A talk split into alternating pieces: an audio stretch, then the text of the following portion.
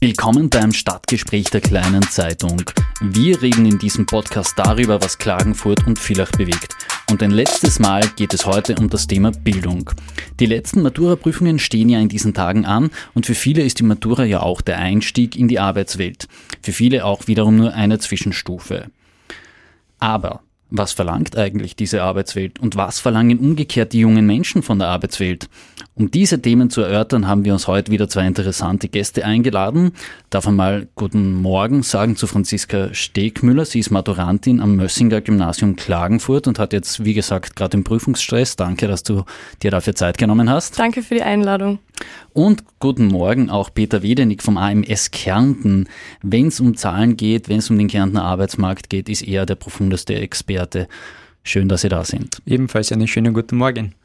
Ähm, Herr Wedenig, ich fange mal mit Ihnen an. Man hört es in den letzten Monaten immer häufiger, der Kärntner Arbeitsmarkt brummt, da geht's gut, die Arbeitslosenzahlen sinken. Ähm, ist das jetzt eigentlich nur ein Ausdruck einer funktionierenden Konjunktur, sprich, gibt es jetzt einfach mehr Jobs, wird jetzt einfach ein bisschen mehr nachgefragt oder ist der Kärnten auch schon ein bisschen im Switch drinnen und schafft man es hier, die, die neuen Arbeitswelten auch abzubilden? Werden hier schon wirklich neue Jobs nachgefragt oder ist das noch sozusagen Old Economy, was da anläuft? Ich glaube, wir sind hier in der Beantwortung dieser Frage mittendrin. Äh, es ist Old Economy, aber natürlich auch ein Schwung hin Richtung zur New Economy.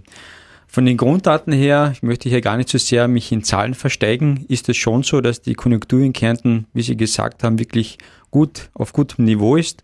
Äh, wir haben dementsprechend auch eine starke Senkung der Arbeitslosigkeit und das ist eben ein gutes Zeichen, dass dementsprechend auch die Betriebe eine große Nachfrage nach Personal haben. Aber, und äh, jetzt kommt das große Aber. Wir sind natürlich auch im Kärnten äh, von einem hohen Niveau aus gestartet, haben uns jetzt stark verbessert die letzten drei Jahre, aber haben noch immer ein hohes Niveau. Und äh, wenn man sich hier die Zahlen anschaut, und das ist, glaube ich, ganz das Wichtige dabei, noch immer haben 40 Prozent der arbeitslos Vorgemerkten maximal in die Pflichtschulausbildung. Das heißt, wir sehen hier schon, dass die Nachfrage nach Leuten, die eine geringe Ausbildung haben, gering oder immer geringer wird. Und wir sehen das auch in der konkreten Arbeit, dass insbesondere Personen ab Lehrstelle bis hin zu Akademiker letztendlich auch in dieser Wandel der Welt oder der Wandel des Arbeitsmarktes jedenfalls eine bessere Chance haben. Das heißt, wenn Sie jetzt den Blick nach rechts machen zur Franziska Stegmüller, äh, dann sagen Sie wahrscheinlich, und jetzt nach dem Podcast gehst heim, streberst, streberst, streberst, oder?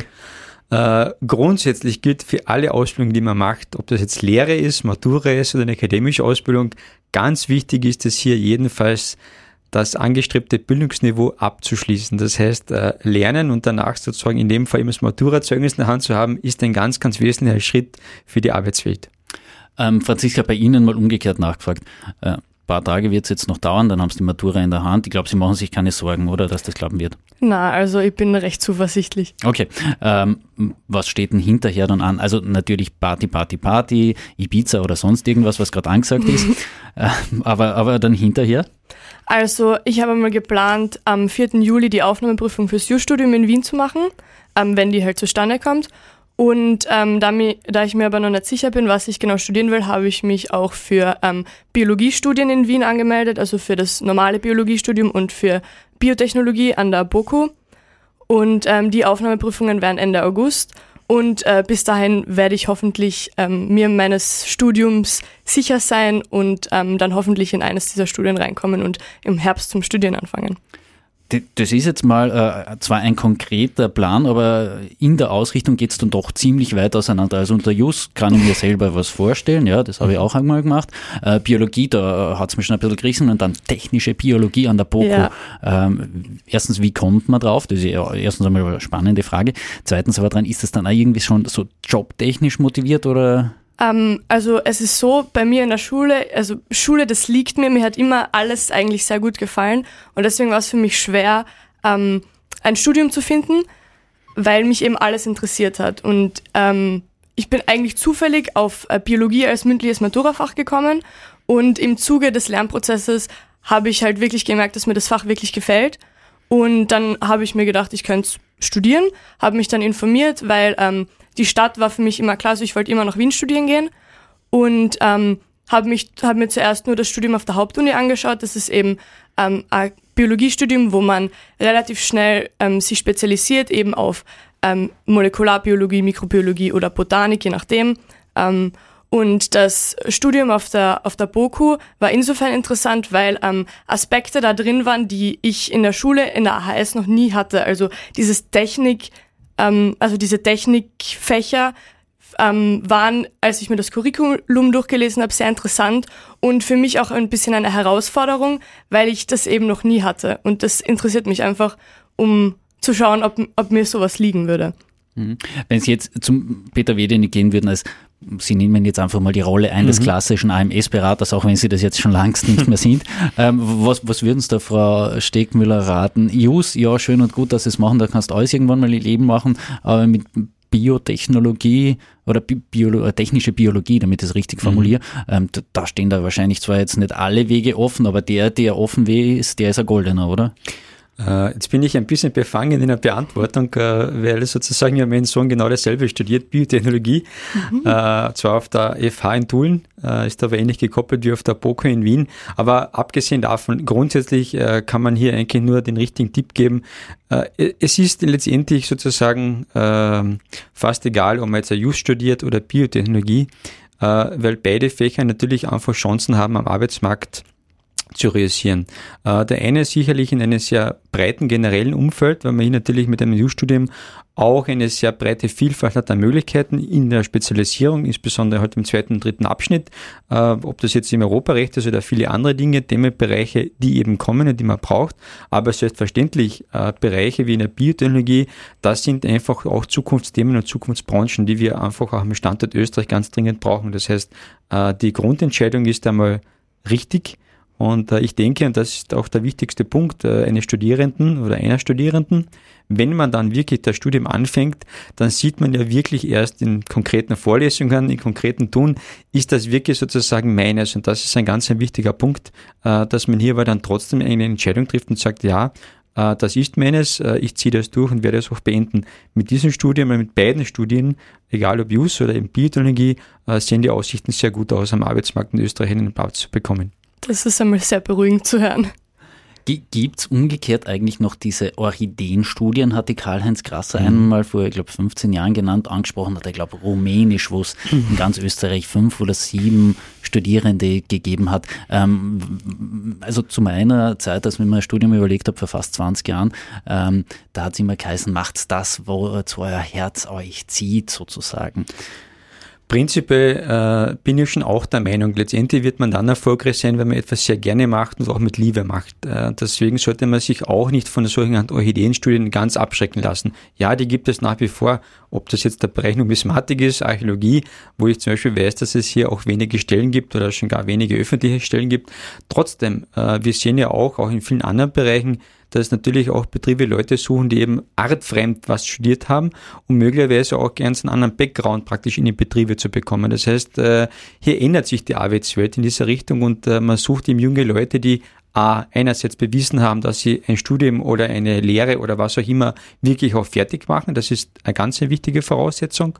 Aber auf der anderen Seite ist natürlich auch wichtig, dass Personen möglichst vielfältig und generell ausgebildet werden, weil auch die betriebsspezifischen Komponenten und Bildungen zunehmend mehr in Betrieben gelernt werden müssen. Warum? Weil letztendlich sich die Arbeitswelt und die Inhalte sehr viel schnell ändern und man auf der Universität, wenn man ein Studium anfängt, hier eben eine gute Grundbasis mitbekommt, aber auch die Bereitschaft im Kopf, jedenfalls dann weiter zu lernen. Das Thema für lebenslanges Lernen äh, ist in diesem Zusammenhang etwas, was vielleicht zu meiner Zeit, das ist jetzt auch schon lange her, nicht immer so im Vordergrund gestanden ist, aber das zählt heute viel mehr, weil sich eben die Anforderungen heute sehr viel schneller ändern. Und wenn man heute ein Studium abgeschlossen hat, dann ist eben das, das Halbzeitwissen in diesem Bereich eben auch kürzer geworden. Aber wichtig ist, dass man es macht.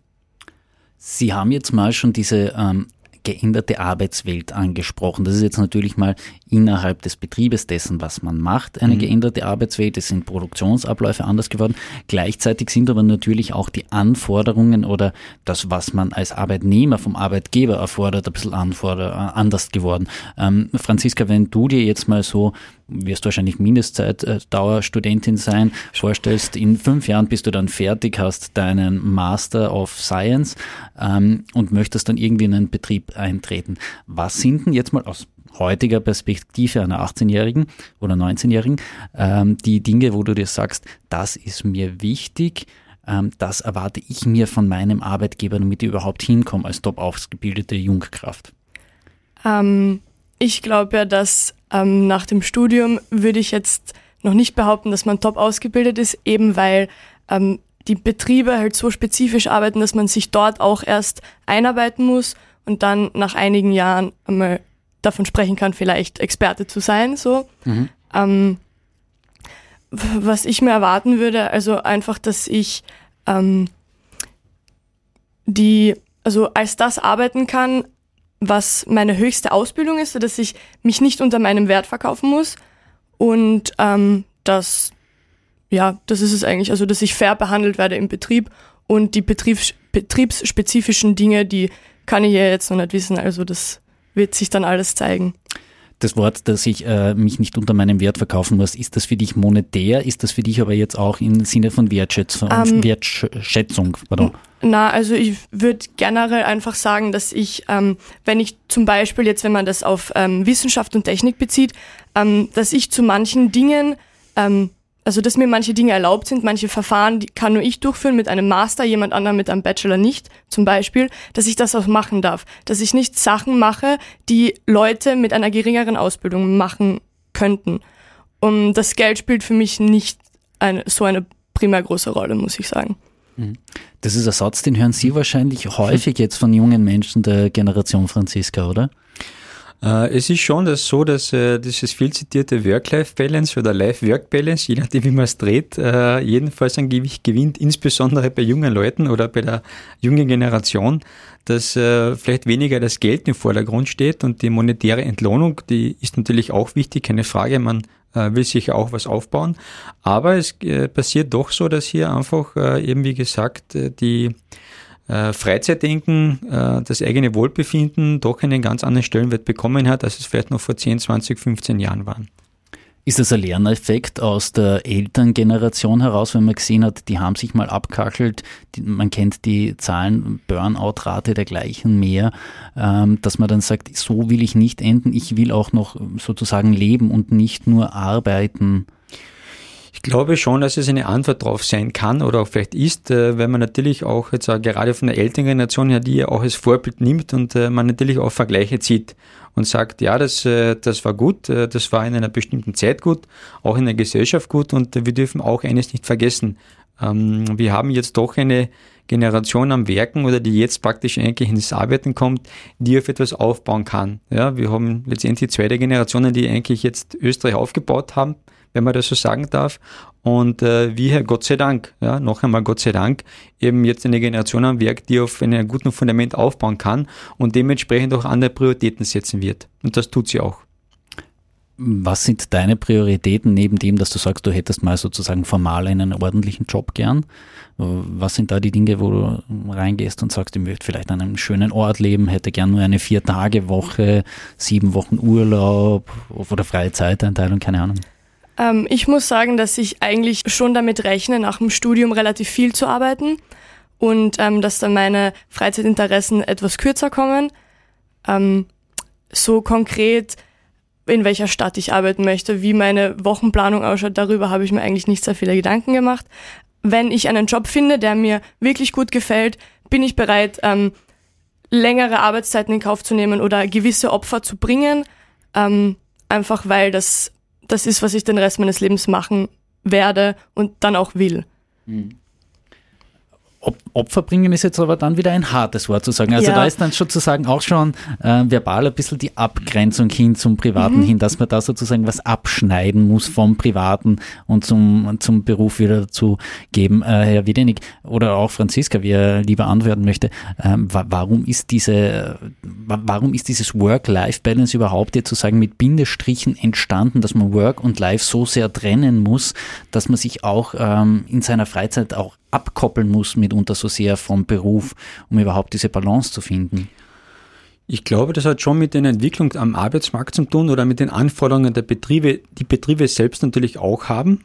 Und äh, diese Anforderungen werden natürlich an die Mitarbeiter und Mitarbeiterinnen weitergegeben. Und wenn ich jetzt nur ein einfaches Beispiel heranziehe, man ist heute und für sich als Mitarbeiter äh, fast immer erreichbar.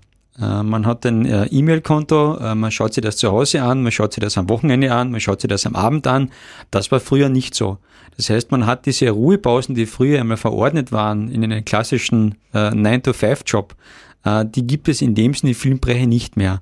Das heißt, man hat hier eigentlich eine Erreichbarkeit ähm, in diesem Sinne ausgebaut und da braucht man wahrscheinlich trotzdem einfach in dieser Richtung Phasen, wo man sich wirklich abkoppelt. Und deswegen glaube ich, ist auch psychologisch ganz wichtig, hier zur Ruhephase zu kommen und dementsprechend auch diese äh, Work-Life-Balance vielleicht stärker in den Vordergrund zu stellen, als es früher war.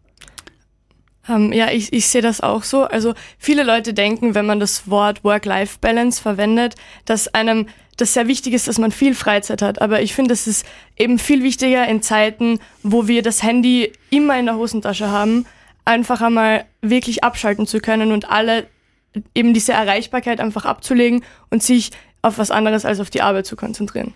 Also äh, wenn ich das anführen kann, ich kenne das nur aus Deutschland, äh, aus einer sehr, ohne Werbung zu machen, aus einem sehr großen äh, Automobilkonzern, die es geschafft haben, wirklich bewusst, äh, dass der E-Mail-Account äh, später Nachmittag für die Mitarbeiter nicht mehr zur Verfügung steht, um genau hier Zeichen zu setzen, dass Mitarbeiter und Mitarbeiterinnen nach der Arbeit eben auch diese Phase der notwendigen Entspannung leben können und nicht eben, wie man es eben allgemein tut und wie sie es eben eingeschlichen hat, so kann man das vielleicht auch sagen, eben um sechs, sieben, acht am Sonntag in der Früh, vielleicht nach dem Frühstück auch nochmal aufs E-Mail-Account schauen und sehen, was passiert. Machen Sie das selbst auch so? Äh, wenn ich ganz ehrlich bin, mache ich das selbst auch so. Äh, ich ertappe mich dabei, aber ich muss auch ehrlich sagen, äh, zunehmend mehr versuche ich auch wirklich, äh, das Handy wirklich auszuschalten und wegzulegen. Oder wenn ich weiß, ich bin jetzt einmal zwei Stunden bei einem Essen oder irgendwohin, dann lasse ich das Handy wirklich komplett weg. Also das ist aber ganz wichtig, weil ich glaube, dass der menschliche Geist in dem Sinn, das ist ja eine Grundvoraussetzung, um auch gut arbeiten zu können, auch diese Entspannungs- und Ruhephasen braucht. Man kann nicht 24 Stunden praktisch online sein, das geht nicht. Franziska, wann kommt das Handy überhaupt weg? Ähm, jetzt, so in der Matura-Vorbereitung oder wie? Ja, generell im also, Leben. Das, es ist halt ähm, vor allem bei den Jungen, also bei den Jugendlichen, ist das Handy, das klebt eigentlich an meiner Handfläche. So, es ist immer mit mir. Und das ist auch was, was ich eben in den letzten Wochen vor allem im Zuge der Matura-Vorbereitung gemerkt habe, dass mich das auch in meiner Produktivität beim Lernen unglaublich einschränkt. Und deswegen ähm, musste ich mich auch wirklich selber nicht überwinden, aber es war schon nicht so einfach, das Handy für mehrere Stunden einmal wegzulegen. Einfach nur, weil wir so, ähm, so gewöhnt dran sind, das einfach immer da zu haben. Und ähm, was sich bei mir auch bemerkbar gemacht hat am Anfang vor allem, war diese ähm, also FOMO heißt Fear of Missing Out. Ich hatte einfach immer die Befürchtung, irgendwas zu verpassen, irgendwer muss mich erreichen, irgendwas könnte ja passieren. Und das einmal irgendwie aus dem Kopf zu bekommen, ist gar nicht so ein leichter Prozess. Aber ich glaube, das ist äh, etwas, was man wahrscheinlich gerade in der Jugend äh, wirklich gleich mitlernen muss. Auf jeden Fall. Äh, weil gerade dann, wenn man vielleicht länger im Berufsleben steht und äh, du stehst dann noch viele Jahre im Berufsleben, stehst am Anfang, glaube ich, ist es ganz besonders wichtig, äh, sich dessen ganz bewusst zu sein, dass man sagt, unabhängig davon, ob man jetzt äh, mit sehr viel Energie und Lust und Freude an Arbeit ist, das soll auch so sein und das ist auch gut so. Aber äh, man muss sich trotzdem schon mitdenken anfangen, wo ich meine eigenen Pausen für meine eigene Kreativität auch herholen kann. Auf jeden Fall, ja. Gut, ich will jetzt aber grundsätzlich auch nicht das Handy in der Hand verteufeln, ansonsten hätten unsere Zuhörer jetzt gar keine Chance gehabt, uns den letzten 20 Minuten zuzuhören, wären sie nicht übers Handy auf diesen Podcast gestoßen. An der Stelle sage ich Ihnen jetzt schon mal äh, ein ganz herzliches Dankeschön fürs Zuhören. Beim Peter Wedenig hänge ich noch eine ganz geschwinde Frage an. Jeder Maturant, der uns jetzt zugehört hat, den einen goldsicheren Tipp, um einen gescheiten Job zu kriegen vom AMS. Goldsicherer Tipp ist jedenfalls ein technisches Studium anzufangen. Okay, gut anzufangen und wahrscheinlich auch abzuschließen. Und oder wie das ich gesagt habe, jedenfalls abschließen. Und äh, wenn ich zum Schluss noch sagen kann, dir Franziska wünsche ich jedenfalls viel Erfolg für den Montag. Vielen Dank. Und das wird schon klappen. Hoffentlich, Dankeschön. Gut, wir sagen ganz herzliches Dankeschön. Wenn es Ihnen gefallen hat, abonnieren Sie uns auf iTunes, auf Spotify, beziehungsweise schauen Sie öfter mal auf die Homepage www.kleinezeitung.at, wo es auch die anderen Folgen zu diesem Thema Matura, was nun nachzuhören gibt. Und ähm, wir planen natürlich noch weitere Folgen. In der kommenden Folge wird meine Kollegin Eva Maria Scharf das Mikrofon übernehmen und sich den Ironman in Kärnten widmen. Sind wahrscheinlich auch ein paar Leute, bei denen die Work-Life-Balance ein bisschen aus dem Lot gegangen ist. Ähm, Wir werden es dann näher noch ergründen. Ihnen ein ganz herzliches Dankeschön fürs Zuhören und auch Ihnen hier im Studio ein ganz herzliches Dankeschön fürs Dabeisein und Mitdiskutieren. Dankeschön. Dankeschön.